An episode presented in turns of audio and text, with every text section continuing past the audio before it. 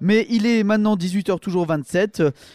C'est l'heure de retrouver notre personnage spécial que l'on retrouve sur tous les plateaux extérieurs de Radio Campus, que ce soit au Sémaphore, à Europavox ou au Festival du court métrage. Je veux bien entendu parler du professeur Schmurtz.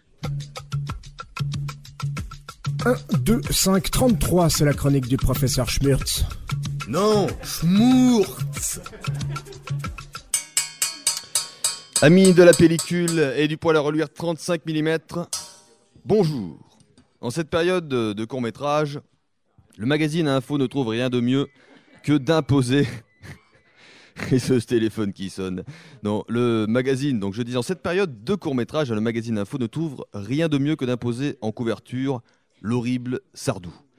Quant à la chronique du rédacteur en chef, hein, elle oppose le rêve des 60s à la société consumériste d'aujourd'hui, et on ne sait trop si elle euh, relève hein, d'un pseudo-gauchisme convaincu ou d'une tendance nationale socialiste, ou encore d'une aigreur naïve sur l'évolution du monde, pour en arriver à faire le constat amer qu'à l'époque actuelle, il n'est plus question d'idéal, mais de gestion à tous les niveaux. L'argent dirige tout, le rêve et les idées sont relégués au placard.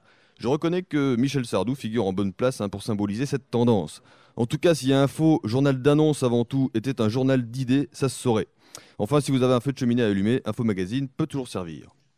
Je ne sais pas si vous avez vu des séances, mais euh, dans la série genre hôpital psychiatrique, euh, détraqué de la tête, hein, si vous aimez vous, vous triturer le cerveau, je vous conseille La Mauvaise Zélande 4, spécial des primes. Hein. Alors tu vois ça, tu vas plus voir aucune séance, tu es vacciné pour au moins 8 ans de festival. Hein. Sauf si sur les bons conseils d'un ami, enfin d'une personne à, qui tu peux vraiment faire confiance, tu décides de replonger en salle obscure avec le seul objectif cette fois-ci de te remonter le moral ou bien le risque de ne plus avoir d'amis du tout. Non, le festival du court métrage c'est bien, mais faut pas venir spécialement pour se marrer ou alors par surprise. Au vu de la programmation et des thématiques de cette année, je regrette l'absence de Pierre et Tex, dont on fête depuis l'automne dernier la ressortie intégrale de ses films. Pierre et Tex, clown magnifique, dont l'œuvre cinématographique ne demande qu'à être connue et reconnue, un regard réaliste sur la société porté par une certaine ironie, un humour finement mené, des scènes de cinéma aux situations burlesques et aux sublimes trouvailles. Ces films ont une certaine lenteur au service d'une précision implacable. Pierre Tex est une sorte de génie oublié derrière Keaton, Chaplin ou autre Tati. Alors peut-être, l'année prochaine, hein, au Festival de Clermont-Ferrand, nous aurons la chance de découvrir sur grand écran les courts-métrages de Pierre Tex, Heureux anniversaire, Rupture, un chef-d'œuvre, et En pleine forme.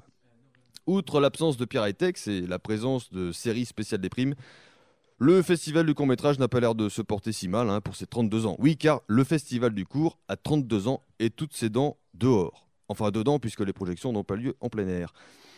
Et lors du dernier examen clinique hein, pratiqué par le médecin en chef Pelliculi Pelliculo, quand il demanda aux organisateurs Dites 33 Évidemment, ces derniers n'avaient que ce nombre à la bouche.